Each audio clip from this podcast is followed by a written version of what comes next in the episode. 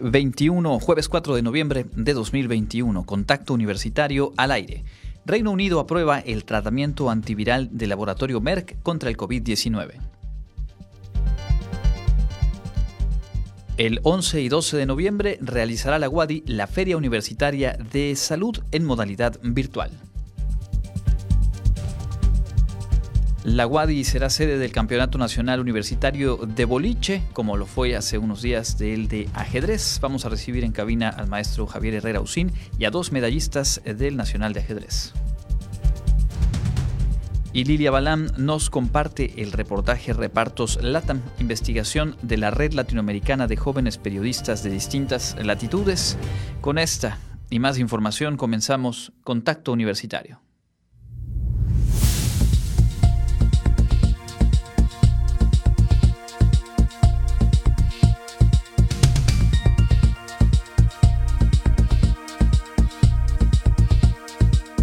Contacto Universitario. Nuestro punto de encuentro con la información.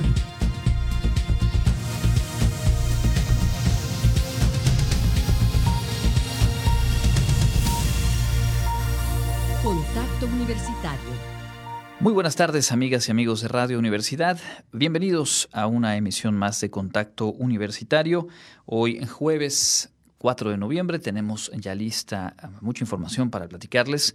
Sin duda, una muy buena noticia, la que hoy llega desde el Reino Unido.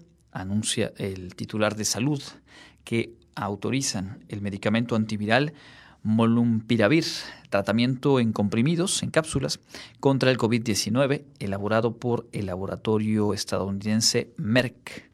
De acuerdo con eh, The New York Times, cada tratamiento tendría un costo aproximado de 700 dólares, es decir, unos 14.500 pesos, lo que sin duda es una complicación en el acceso, pero eh, pues que representa un avance respecto al costo de otros eh, tratamientos que se han eh, puesto a prueba y que al parecer tienen buenos resultados contra el COVID-19, particularmente el remdesivir uno de los que más ha sonado, es un fármaco que se inyecta vía intravenosa, requiere por lo general una atención hospitalaria y es eh, tres veces más caro de lo que estaría siendo este otro tratamiento en cápsulas de laboratorio Merck, el molumpiravir, molumpiravir. Lo que hace es inhibir la propagación viral mediante eh, mutagénesis letal, es decir, introduce errores en el genoma viral con lo cual pues el, virus no solo no se reproduce, sino que además eh, pues eh, desciende hasta eh, desaparecer de un organismo. Es pues el Reino Unido el primer país que aprueba este medicamento y hay que decirlo, ojalá hubiera llegado antes, sí, pero es una realidad que, al igual que lo fueron las vacunas, el desarrollo de este tratamiento antiviral y algunos otros que están en, marcha, pues han fijado sin duda un parámetro muy distinto en cuanto a la velocidad con la cual se ha logrado realizar los ensayos clínicos y tener ya eh, pues casi disponible en este caso un tratamiento antiviral, no una vacuna, un tratamiento, un medicamento para eh, pues atender casos de COVID-19 y obviamente evitar complicaciones. Y en el otro asunto que domina la información en, en nuestro país, pues usted lo sabe, ayer estuvimos al pendiente hasta el cierre de esta emisión no había una resolución en la comparecencia, la audiencia del exdirector de Pemex, Emilio Lozoya, en el reclusorio norte en la Ciudad de México. Ya había solicitado la Fiscalía que se le aplicara prisión eh, preventiva justificada y el juez estaba por definir. Bueno, Horas más tarde, en la propia audiencia, Artemio Zúñiga, el juez a cargo, concedió el cambio de medida cautelar, por lo cual Emilio Lozoya permaneció en prisión eh, preventiva, allá en el reclusorio norte, desde eh, ayer por la tarde-noche. Eh, explicó el propio juez que desde un inicio del proceso, consideró que era viable eh, la prisión preventiva justificada, pero que no la había impuesto porque no había sido solicitada por la Fiscalía. Lo que comentábamos ayer, los acuerdos aparentemente pues dejaban esta posibilidad para que eh, Lozoya siguiera su proceso eh, como testigo colaborador o buscando se, se, le reconociera como testigo colaborador, pero sin estar en el reclusorio. Ayer comparece por primera vez presencial y la Fiscalía solicita y el juez concede esta prisión eh, preventiva justificada, eh, pues ya después de mucha presión, sobre todo por el tiempo transcurrido la poca claridad en cuanto al aporte de pruebas para las denuncias que la Fiscalía podría avanzar en contra de los implicados en los sobornos de Odebrecht y sobre todo pues aquellas fotografías de hace tres, cuatro semanas atrás de Emilio Lozoya, pues disfrutando de eh, una comida en un restaurante de alto lujo en la Ciudad de México. La pena máxima que alcanzaría por los tres delitos que se le imputan, que son asociación delictuosa, operaciones con recursos de procedencia ilícita y cohecho, eh, pues es de 35 años, lo cual todavía está por definirse. Regresaremos sobre otros asuntos nacionales un poco más adelante. Ahora mismo vamos a revisar la información universitaria generada en esta jornada. Ya le decía, al igual que el año pasado, la UADI celebrará en este 2021 en modalidad virtual la Feria Universitaria de Salud. Será el próximo jueves y viernes y Clarisa Carrillo nos tiene todos los detalles. La decimoquinta Feria de la Salud de la Universidad Autónoma de Yucatán se llevará a cabo por segunda ocasión en formato virtual a través del Facebook Live de la Rectoría Wadi, con una serie de conferencias magistrales abiertas a todo público con distintos temas sobre la pandemia por COVID-19. Al respecto, la responsable de la feria, Marta Guillermo Magaña, explicó que en esta ocasión el lema es Protégete del COVID-19 y que cada una de las conferencias ayudará a mejorar el estilo de vida de los participantes en el evento. En esta ocasión contaremos con seis ponentes que nos apoyarán con sus interesantísimas pláticas.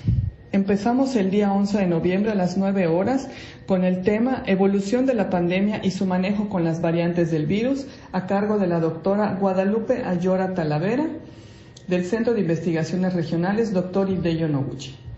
A las 10.30, el tema titulado Impacto del COVID-19 en infección por VIH a cargo de la doctora Ligia Vera Gamboa, igualmente del Centro de Investigaciones Regionales Ideyo Noguchi de nuestra universidad.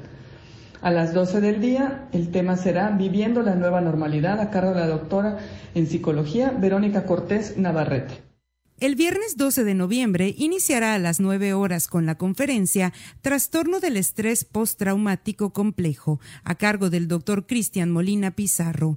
Posteriormente, la experta Rosa María de la Cruz Canul abordará el tema Hábitos y alimentos que favorecen la inmunidad. Y finalmente, la jornada cerrará con la plática del doctor Felipe Alonso Vázquez, Vacunación contra el COVID. Para mayor información sobre las actividades y horarios de las conferencias, se encuentra disponible el correo promoción y nutrición y el Facebook de Rectoría Wadi, así como el de la Coordinación General de la Salud. Para Contacto Universitario, Clarisa Carrillo. Bueno, pues ahí está y por supuesto seguiremos eh, recordándole y abundando en información, en detalles de lo que será esta Feria Universitaria de Salud de hoy en ocho justamente eh, se pondrá en marcha. En otros temas, la licenciatura en Historia que se imparte en la Facultad de Ciencias Antropológicas tiene vínculos de colaboración para impulsar el trabajo cultural en el interior del Estado. Presentación del Museo Móvil en todas las escuelas de Xupxulub Pueblo, concurso de fotografía, así como exposición de documentos antiguos, son algunas de las actividades que realizarán estudiantes y académicos de la licenciatura en Historia de la UADI y el Ayuntamiento de Xupxulub, informó el profesor investigador de la UADI, Víctor Hugo Medina Suárez. Es un acuerdo que estamos construyendo, aunque ya está bastante sólido, entre el Ayuntamiento de Chicxulub con su alcalde y, la licenciatura en historia para ir generando una, un vínculo de trabajo para eh, colaborar en los proyectos culturales, o sea, una asesoría cultural. Para nosotros es bien importante porque estamos tratando cada vez de hacer notar el trabajo del historiador Señaló que el objetivo de esta sinergia es crear un vínculo con la sociedad para que conozcan un poco más sobre arte, cultura, elementos que conforman la identidad del Estado, entre otros. Nuestra tirada desde hace varios años, desde hace muchos años en realidad, pero ahora con más este, claridad, es involucrarnos y empezar a involucrar a nuestros alumnos en los ayuntamientos para que puedan tener un lugar en estas estructuras eh, políticas que puedan incidir ¿no? con proyectos directamente a la sociedad. Entonces esa es la idea, eso es lo que estamos trabajando y nos da muchísimo gusto porque precisamente un exalumno nuestro que está posicionado en el ayuntamiento ¿no? Es el que nos invita y es con quien estamos construyendo. Eh, y hay trabajos previos, o sea, habíamos tenido acercamientos a Peto, habíamos tenido acercamientos a Temash y ahorita se está consolidando. Cabe destacar que estas actividades forman parte de un acuerdo previo establecido con el Ayuntamiento de Chupchulup y académicos de la licenciatura en Historia de la Universidad. Para Contacto Universitario, Jensi Martínez. En otras cosas, el Instituto Confucio de la UADI realizará el ciclo de cine para difundir propuestas artísticas de China aquí en Yucatán. El Instituto Confucio de la Universidad Autónoma de Yucatán dio inicio al ciclo de cine chino 2021, en donde cada miércoles del mes de noviembre a partir de las 19 horas y a través de la plataforma virtual Zoom se proyectará una película en su idioma original con el propósito de acercar a los jóvenes a esta cultura oriental. La directora ejecutiva del instituto, Pamela Cristales Zancona, informó que en esta ocasión se proyectarán cuatro películas en colaboración con el Centro Cultural de China en México, con el objetivo de reforzar el aprendizaje de los alumnos. Además, al finalizar cada una de las cintas, se llevará a cabo una trivia en donde las primeras tres personas recibirán un premio. El día de ayer iniciamos con una película muy bonita que se llama Vete, señor tumor, que está basada de hecho en una historia real, que es de una persona de, llamada Dun, que fue pues eh, diagnosticada con cáncer y pues realizó todo un webcomic que está muy de moda en China, que son esos famosos cómics, pero que son distribuidos a través de internet. Y bueno, se convirtió en una sensación y el día de ayer tuvimos la participación de aproximadamente 10 personas con esta primera eh, función o primera proyección. Asimismo, el próximo 10 de noviembre el público podrá disfrutar de Mi Sombra en Marcha, mientras que el 17 se proyectará la cinta de aventura y drama El Último Lobo, y el 24 el ciclo de cine chino cerrará con la película cómica Detective Chinatown. Por otra parte, Cristales Ancón adelantó que el martes 16 de noviembre a las 17.30 horas se llevará a cabo la conferencia La historia de las etnias en China, esto a través del Facebook Live del Instituto Confucio. China es un país muy diverso, tiene 56 grupos étnicos y pues obviamente no han estado siempre en las mismas condiciones todos.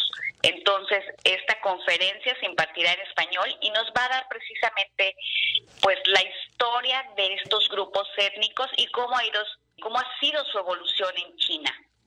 Por último, agregó que el lunes 22 de este mes a las 18 horas, los jóvenes podrán disfrutar del Rincón Chino, en donde en esta ocasión realizarán dragones chinos con materiales reciclados.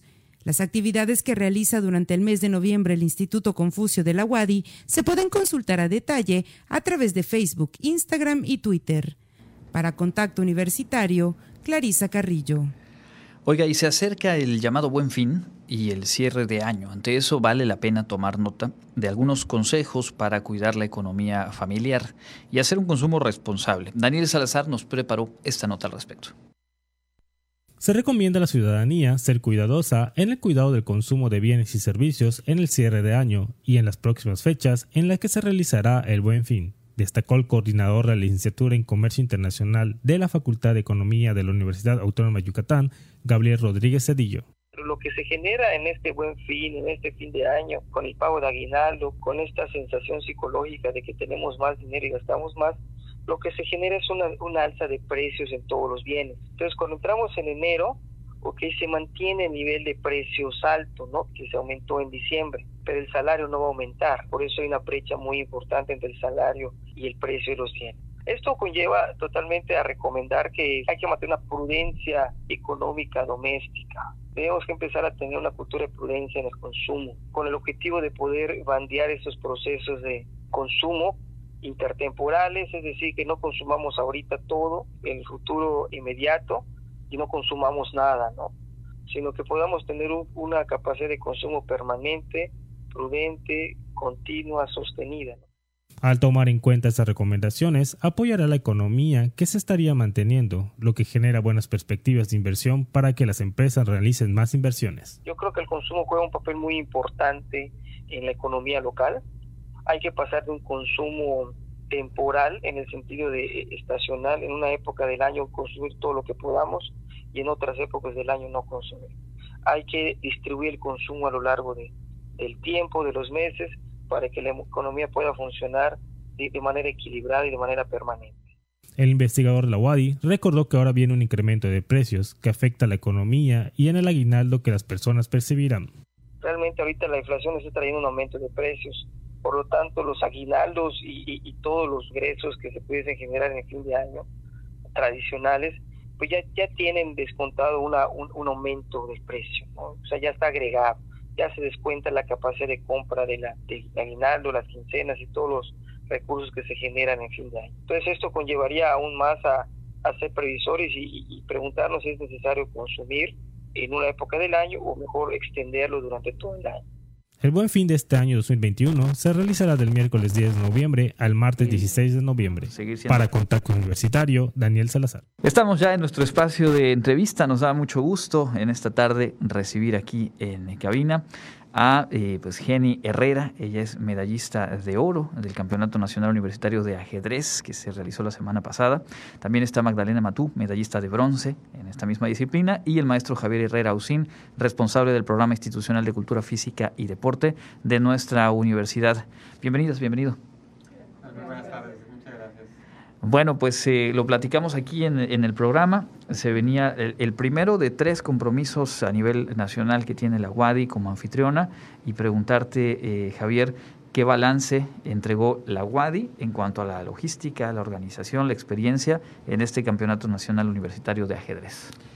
Eh, bueno, buenas tardes. Creo que estamos muy contentos con el desarrollo del evento, de esta reactivación deportiva que se está teniendo en Yucatán la universidad también siendo partícipe de este proceso que ha eh, iniciado el Consejo Nacional del Deporte y la Educación, el CONDE.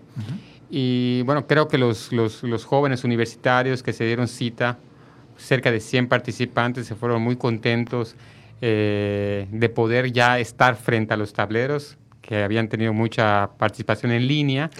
Y bueno, los comentarios son muy positivos. El evento creo que salió bien. La, universidad tiene ya un poco de experiencia en el tema del ajedrez, ha sido una disciplina fuerte y de la cual se ha impulsado mucho en la, universidad y nos sentimos muy contentos del desarrollo del evento pero más aún de los resultados que trajeron tanto Jenny como Magdalena. Exacto, justo por eso dividía yo ahora, eh, por un lado, la logística, la organización, en donde la UADI, por supuesto, tenía el compromiso, y el balance a nivel eh, deportivo. Eh, pues, Jenny, cuéntanos en primer término, Jenny Herrera, eh, ¿En qué facultad estudias? ¿En qué semestre estás? ¿Y cuál fue el resultado que obtuviste? Uh, pues yo estudio en la Facultad de Psicología. Este, ya estoy en noveno. Ya me lo termino.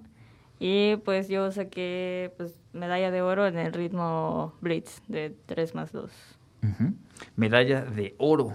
¿Qué fue lo más difícil para ti en este regreso presencial al torneo? ¿Sentiste alguna diferencia? ¿El cubrebocas es factor, no es factor? Cuéntanos. Eh, pues creo que lo más difícil fue eso, regresar. O sea, en el primer torneo, bueno, los dos primeros torneos no me fue bien. Este, o sea, es muy diferente jugar un torneo en línea que pues, es el mouse, que también depende del internet no ves a tu rival, o sea, bueno, no ves a nadie, estás solo en tu cuarto, a estar otra vez en una sala con muchos jugadores, el, pues tener que controlar el tiempo, o sea, sí es muy diferente y este y pues lo que es el cubrebocas, pues en lo personal me fastidia. Creo que la mayoría coincidiríamos en eso. Eh, o sea, ahorita no tengo mis lentes, pero yo uso lentes, entonces a cada rato se me empañaban los lentes. Y a veces estás calculando y respiras y se te empañan, y pues eso te distrae también. Eso era como muy, muy molestoso, la verdad. Totalmente. ¿Y esperabas este resultado? Eh, te, te, sientes eh, pues haber cumplido con el objetivo? ¿Te quedas con alguna inquietud de haber podido hacer más en los otros torneos? Cuéntanos un poquito de la sensación que te deja. Pues sinceramente no esperaba el resultado. O sea, ya a este nivel de la carrera pues tienes como más responsabilidades. Entonces, pues no había estado entrenando pues como se debe, ¿no? O sea, yo realmente me sentía como pues muy lejos de lo que alguna vez ha sido mi mejor nivel. Pues sin embargo, pues días antes pues intenté este pues hacer algunos ejercicios, jugar un poco, este, pues para no llegar tan fría al torneo y pues como en todos los torneos, pues tratar de dar lo mejor de mí. O sea, considero igual la experiencia que ambas tenemos en el ajedrez, eso influye bastante. Pero Claro. pues, tenemos más de 10 años jugando, entonces... Y ahí humildemente dice, yo me preparé un ratito antes y aquí está mi medalla de oro, ¿no?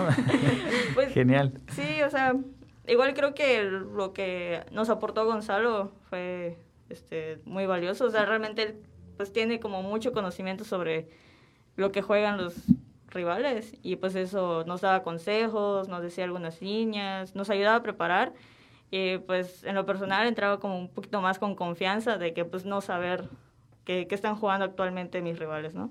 Claro. Es eh, Genia Herrera y es eh, estudiante de la licenciatura en psicología, ya próxima a egresar y medallista de oro en este Nacional Universitario de Ajedrez. También está con nosotros Magdalena Matú. Ella obtuvo medalla eh, de bronce, ahora nos va a dar los detalles. Y tú estudias diseño del hábitat, ¿verdad? Sí, así ¿En es. qué semestre estás? Em, pues yo estoy en noveno semestre igual, También. ya estamos a punto de terminar, pues ya con nuevos este, proyectos, nuevas metas ya, ¿no? Finalizar la licenciatura.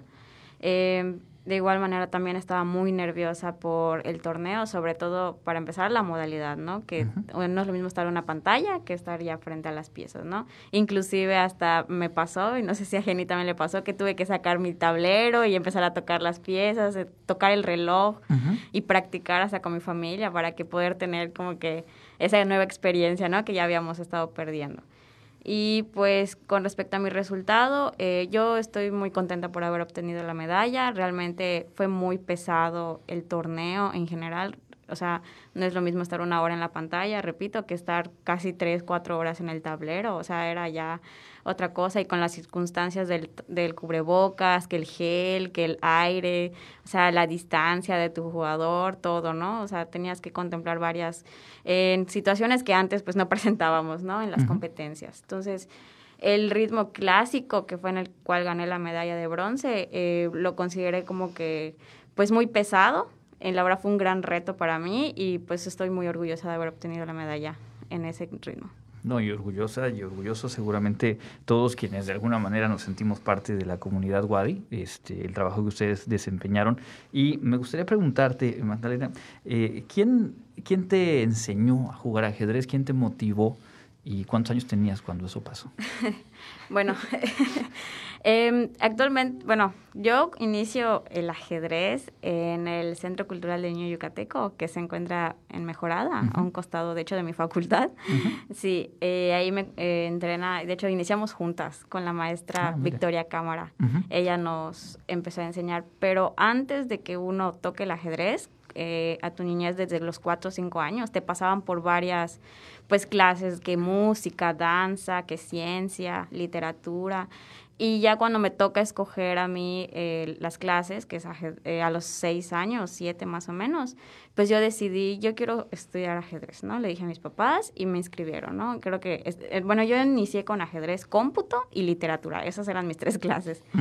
Y pues allá, como dicen, por pues ya es el destino y pues el talento se descubre, y la pasión que de la nada, la curiosidad de cualquier niño o niña que se genera, pues empecé a destacar entre los estudiantes. Entonces ya, pues como que los maestros también pues te apoyan, ¿no? O sea, ya lo te descubren y, pues em- qué mejor que impulsar a, la niñez.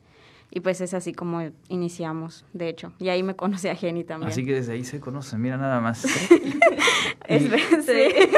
Y Jenny, tú sí te moviste de barrio, ¿no? Este Magdalena dijo yo, mejorada es mi barrio y ahí está, hasta que egreses de- del campus.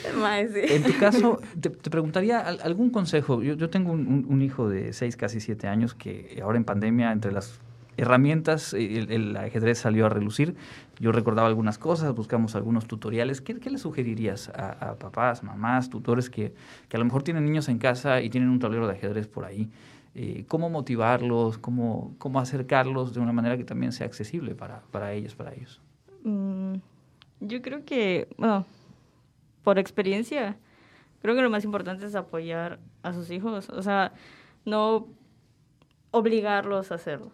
O sea, si ven que el niño realmente les gusta, que lo apoyen, pero que no le pidan resultados, que no lo comparen con otros jugadores. O sea, lo digo como experiencia porque pues yo he tenido como, bueno, las dos hemos tenido mucho apoyo de parte de nuestra familia. Y pues en lo personal, pues mi mamá siempre me, me ha, o sea, me ha impulsado a hacer, hacerlo. O sea, si en algún torneo yo tenía miedo o algo así, pues me ayudaba a tener la confianza para, este, para jugar, que este, pues al igual son personas igual que tú, o sea, no, pues igual como es ajedrez, pues no te van a pegar, no te van a hacer nada.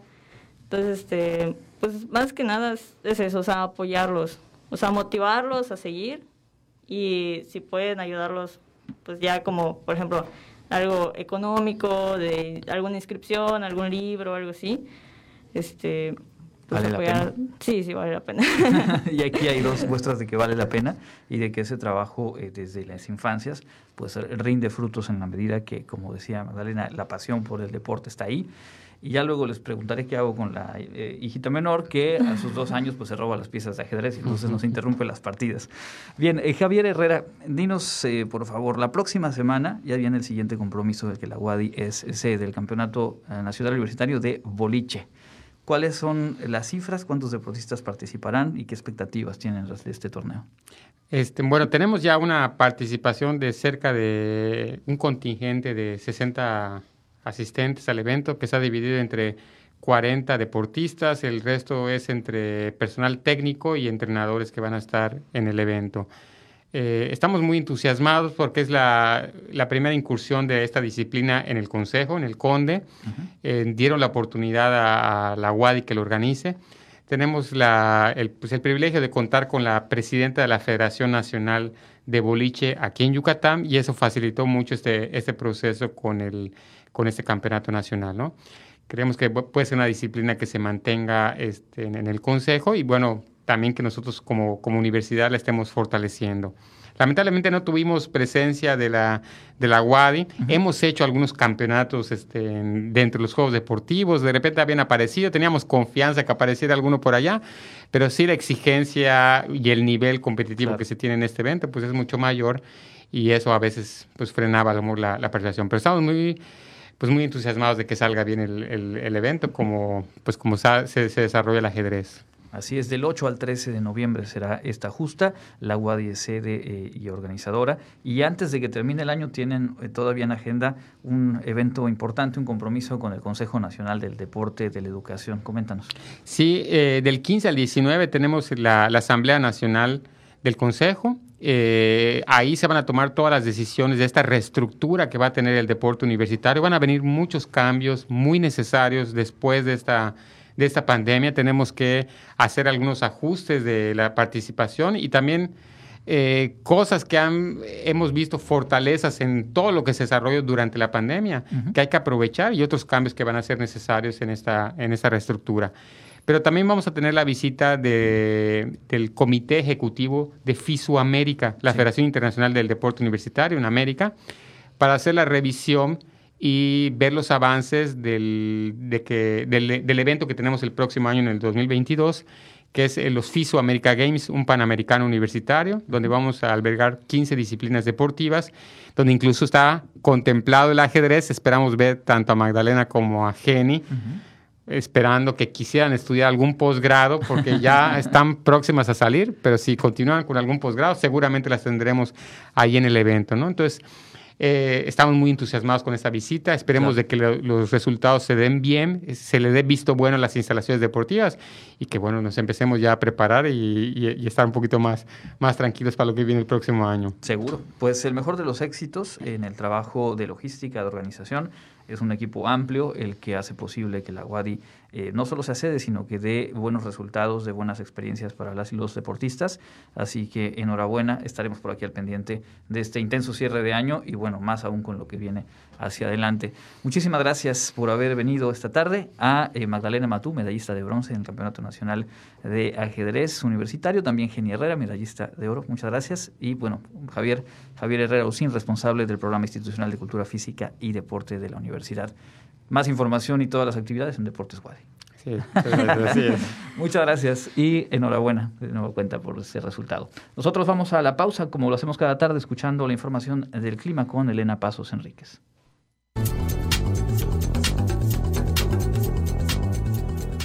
con información del Comité Institucional para la Atención de los Fenómenos Meteorológicos Extremos de la UADI, hoy jueves 4 de noviembre, tenemos clima caluroso con cielo medio nublado a mayormente despejado.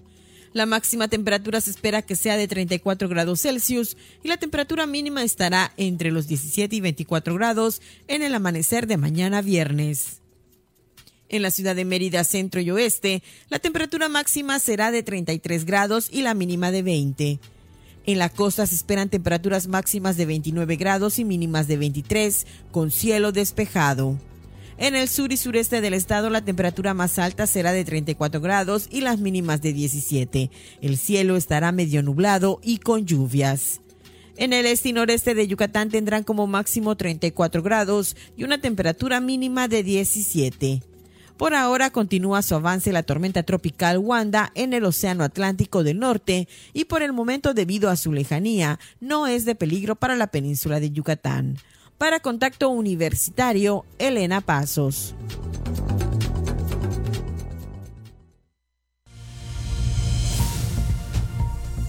Contacto Universitario, nuestro servicio informativo en radio.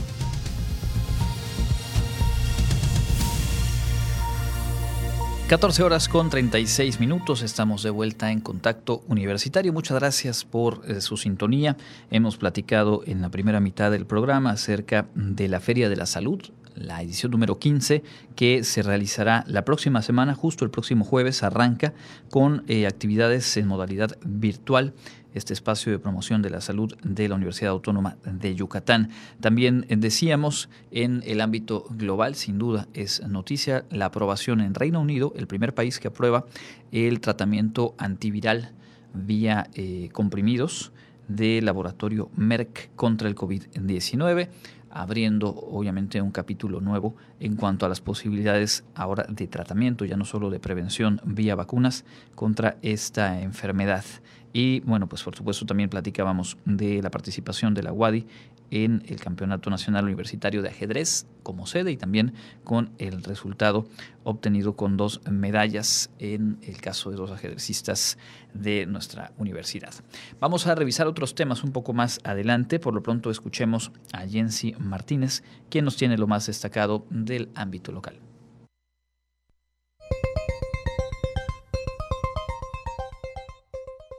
Y en el ámbito local, la Secretaría de Salud de Yucatán anunció el arribo del primer lote de vacunas contra la influenza con 40.040 dosis que representan el 25% de la meta para esta temporada 2021-2022.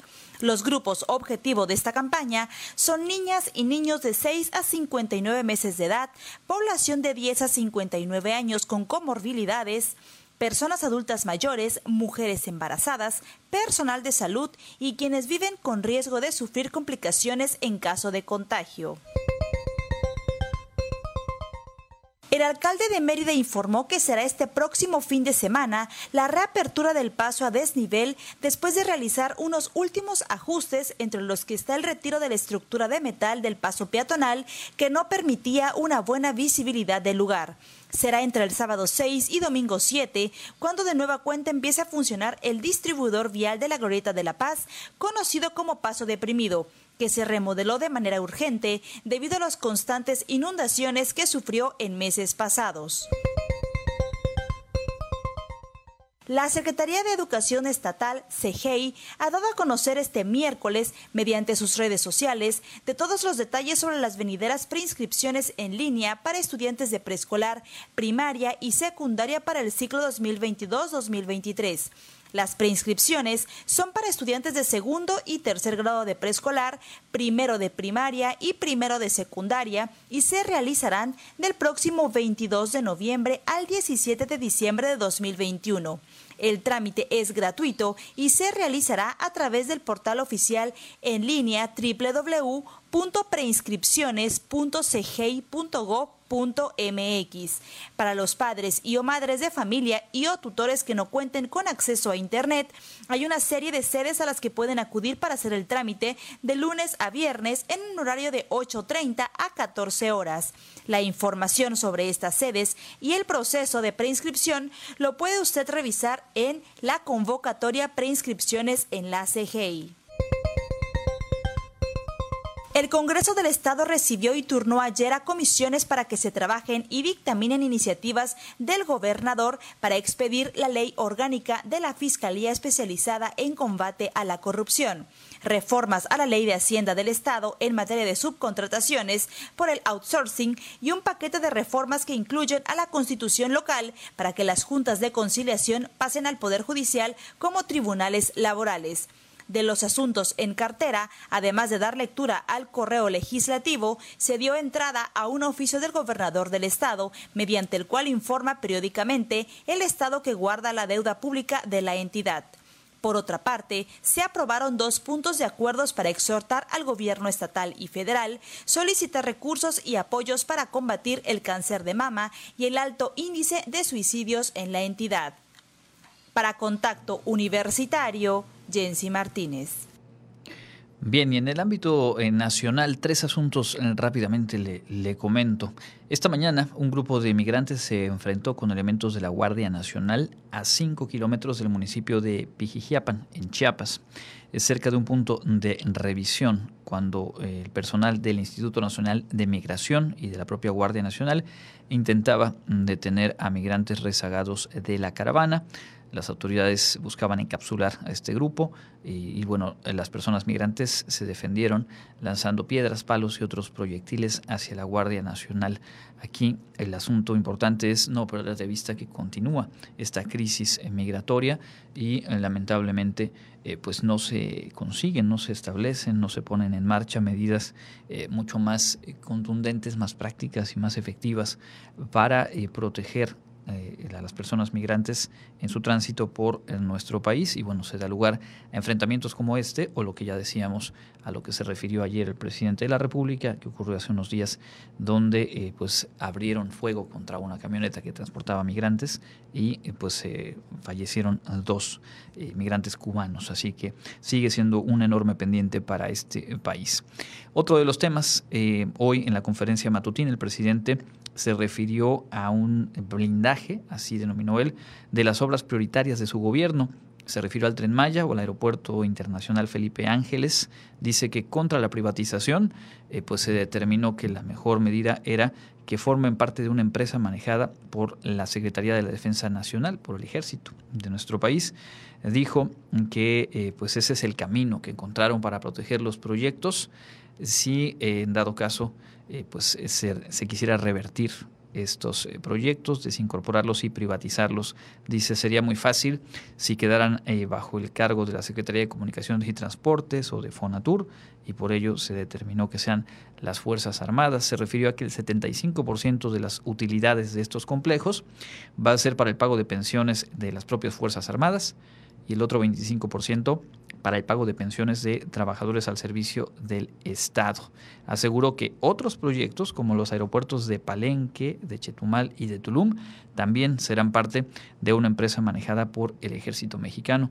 Esa es la argumentación, esa es la forma en la que el presidente explica esta decisión que más de uno hace arquear la ceja desde que las ha ido eh, esbozando. Y por último, el exsecretario de Hacienda, Carlos Ursúa, advirtió eh, que la reforma eléctrica propuesta por el Ejecutivo es el gran peligro que enfrenta México, así eh, lo entrecomillan las notas de prensa hoy, y dijo que sería el error más grande de todo el sexenio por sus efectos a corto, mediano y largo plazo en el tema ambiental, en el tema de no incentivar la inversión privada y de algunos conflictos que pudiera detonar ante empresas con base en los acuerdos y los convenios que hoy por hoy rigen el sector eléctrico. Carlos Sursúa, primer secretario de Hacienda del gobierno de eh, López Obrador y pues después uno de los primeros y más puntuales críticos de esta administración. Dejamos hasta ahí la información nacional. Vamos a escuchar en un momento lo más destacado del ámbito global, pero también le quiero invitar porque después de las internacionales vamos a platicar con Lilia Balam. Ella es reportera y forma parte de eh, la red latinoamericana de jóvenes periodistas de distintas latitudes que hace unos cuantos días pusieron en línea y yo le invito de una vez a revisar el reportaje Repartos LATAM. Si usted utiliza o utilizó durante el confinamiento las plataformas de entrega a domicilio, Rappi, eh, Uber Eats y un montón de otras, hay un trasfondo que se ha documentado a nivel Latinoamérica en cuanto a eh, la forma, el modelo de negocio, el impacto que tiene en la salud y en el bienestar de quienes fungen como repartidoras, repartidores y de pronto también lo que como usuarias, usuarios podemos hacer para mejorar o para no eh, perjudicar condiciones de precariedad laboral que pues son eh, sello distintivo en este tipo de modelos de negocio. Eso lo platicamos en un par de minutos después de la sección internacional.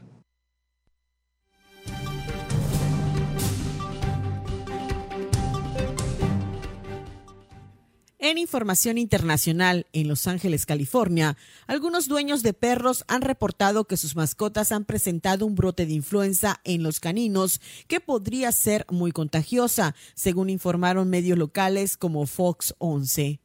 Al respecto, Salud Pública del Condado de Los Ángeles ha informado que hasta la fecha este es el brote más grande del virus conocido como CIV H3N2, jamás reportado en el condado de Los Ángeles.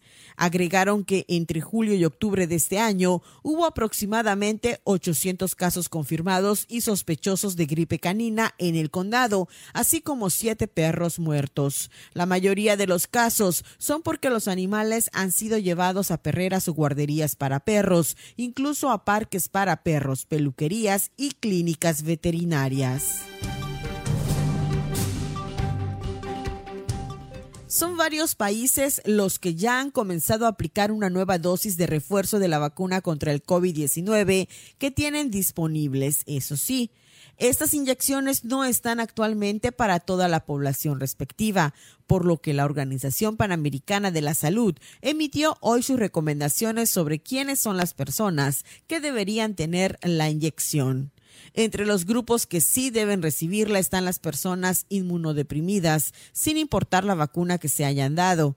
Esto incluye a los enfermos de cáncer, las personas VIH positivas, quienes toman ciertos medicamentos como corticoides y los receptores de trasplantes. También deben aplicarse una dosis de refuerzo a las personas mayores de 60 años que recibieron una vacuna de virus inactivo, como las chinas Sinovac y Sinopharm.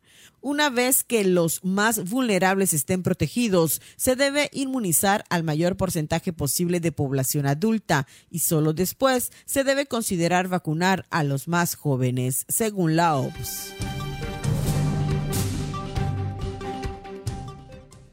En Estados Unidos, 16 personas fueron imputadas luego de una serie de arrestos en una operación en varios estados contra una red de distribución de metanfetaminas y fentanilo, dijeron funcionarios federales. La investigación comenzó a inicios de 2020 cuando personas que trabajaban con agencias del orden proveyeron información sobre venta de drogas. Las autoridades confiscaron 4.5 kilos de metanfetamina en mayo de 2020 y 20 kilos en otra en abril de 2020.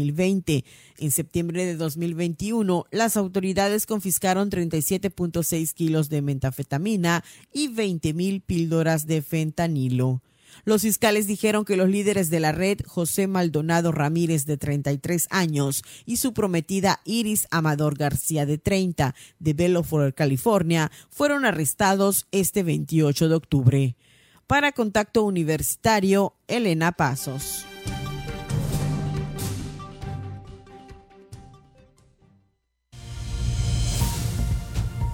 No pierdas contacto. Te esperamos de lunes a viernes a las 6.30 y 14 horas.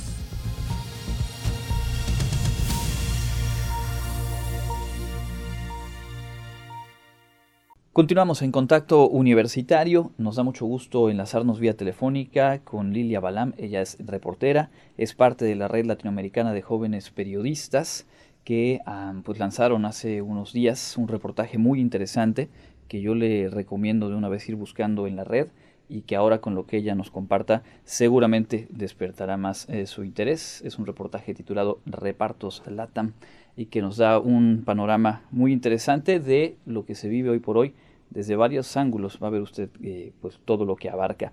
Lilia, gracias por este tiempo y bienvenida a Contacto Universitario. Hola, ¿qué tal? Un gusto saludarles otra vez. Cuéntanos durante la pandemia, pues este asunto de pedir de todo tipo de productos, alimentos, medicinas a domicilio, creció de manera exponencial y hay eh, ganancias enormes para unos cuantos, pero impactos a nivel eh, social algunos positivos, muchos bastante negativos, que ustedes se dieron a la tarea de recabar. Cuéntanos en principio eh, quién realiza este reportaje, que, quiénes integran esta red latinoamericana y cómo eh, construyeron esta investigación.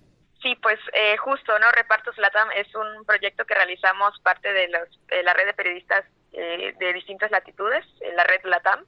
Eh, participamos 50 periodistas de 16 países, entre ellos pues México obviamente, ¿no? Colombia, Venezuela, Brasil, Chile, Argentina, Cuba, Costa Rica, etcétera.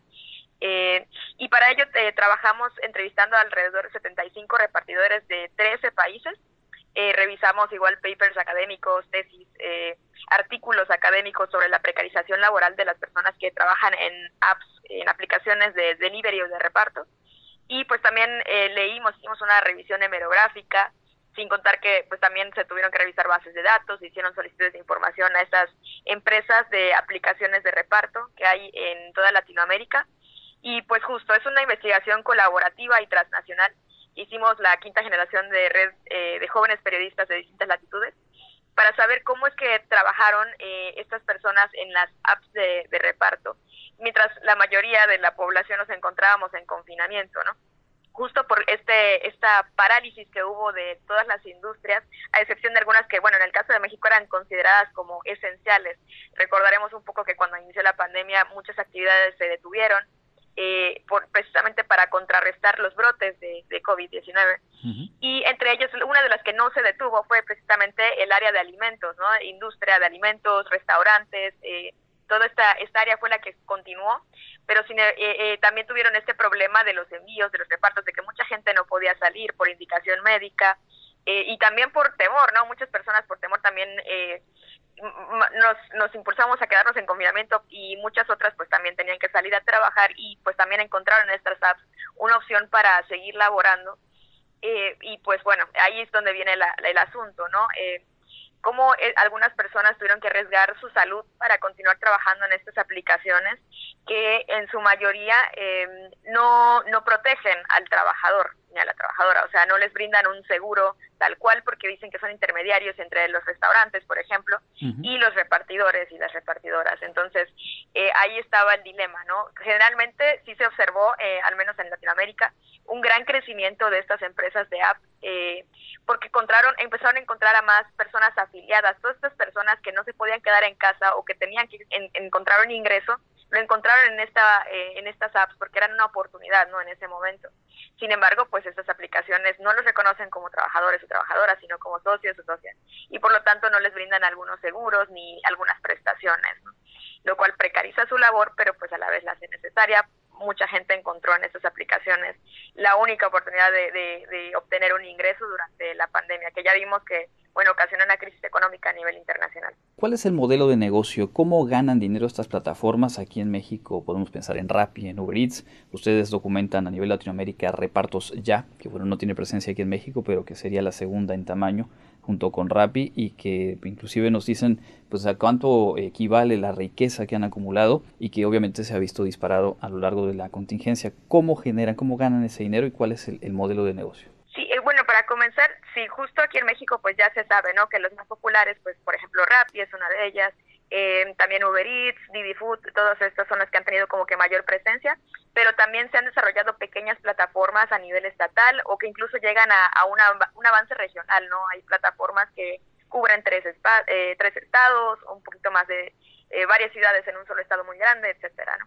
Entonces, la, el modelo con el cual se manejan es que ella, las plataformas cobran a los restaurantes o a las tiendas o supermercados una tarifa de comisión y cobran a los clientes una tarifa de entrega. La comisión que se cobra a los restaurantes o supermercados más o menos es entre el 15 y el 35% según la plataforma y según el país. Estoy hablando ya como que un modelo a nivel Latinoamérica. Y con el aumento de los pedidos a domicilio, eh, justo eh, los ingresos de las aplicaciones aumentaron porque precisamente pues más personas recurrían a este servicio con tal de no salir y de cumplir con el confinamiento. Pero no necesariamente eh, ese, eh, todo ese dinero, todo ese porcentaje le cae a los trabajadores y trabajadoras. Ellos reciben un ingreso fijo por cada eh, pedido, por cada entrega. ¿Cuánto puede ganar o cuánto documentan ustedes en promedio que gana un repartidor? En promedio llegan a ganar entre 2 dólares, digamos, por, por pedido, que sería el equivalente como a 40 pesos, digamos, ¿no? Por pedido aquí en México.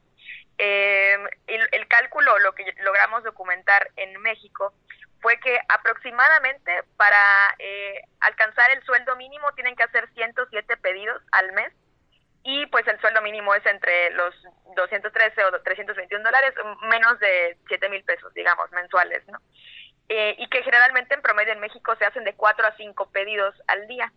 Eh, pero también para alcanzar esto se requiere como que más de 8 horas de trabajo aproximadamente, ¿no? Entonces, dependiendo también de, la distancia que tengan que recorrer, el tamaño del pedido, etcétera. Hay casos bastante más eh, graves como Brasil, ¿no? Donde ustedes documentan más o menos 93 centavos de dólar por entrega y que para llegar a un salario mínimo son más de 220, casi 230 pedidos al mes que tendrían que realizarse. Y esto entonces nos habla de eh, si hay un ingreso, eh, pero a qué costo, cuánto invierte. Y a esto además hay que sumarle lo que pues cada uno de estos afiliados eh, también aporta eh, en términos de los costos. Cuéntanos un poco sobre esto, que es parte de la precarización de, de este modelo. Sí, bueno, es justo, ¿no? Que eh, suena como que, bueno, cuatro o cinco pedidos y eso que, ¿no? Pero pues también hay que tomar en cuenta ciertas estadísticas, tomando en cuenta el recorrido que tienen que hacer, lo que tienen que esperar, etcétera. Lo que calculamos fue que 36% de los repartidores y repartidoras recorren entre 30 y 90 kilómetros al día. 33% recorren más de 90 kilómetros al día y 50% de todos estos trabajadores eh, y trabajadoras que entrevistamos trabajan más de 8 horas diarias. Eh, 64% debe hacer para obtener buenos ingresos entre 10 y 30 entregas diarias aproximadamente. Y pues también hay estudios que afirman que la rutina que realiza un repartidor, repartidora que va en bicicleta, que también es un, modo de transporte que hemos visto sobre todo mucho aquí en Yucatán. y De hecho, en, el Parque de Santa Lucía hemos visto cómo se reúnen a veces ahí y generalmente están en bicicleta. Pues resulta que quienes emplean este modelo eh, todo el esfuerzo que hacen es similar al de un atleta de alto rendimiento. Por lo tanto, deberían de, no sé, tener una dieta muy balanceada. Vamos, un atleta de alto rendimiento tiene una dieta muy específica y cuidados muy específicos que evidentemente los repartidores y repartidoras no siempre tienen a la mano, ¿no? Con tal de cumplir con un mínimo de repartos, no se hidratan, no comen, no descansan lo recomendado y por supuesto que eso impacta en su salud.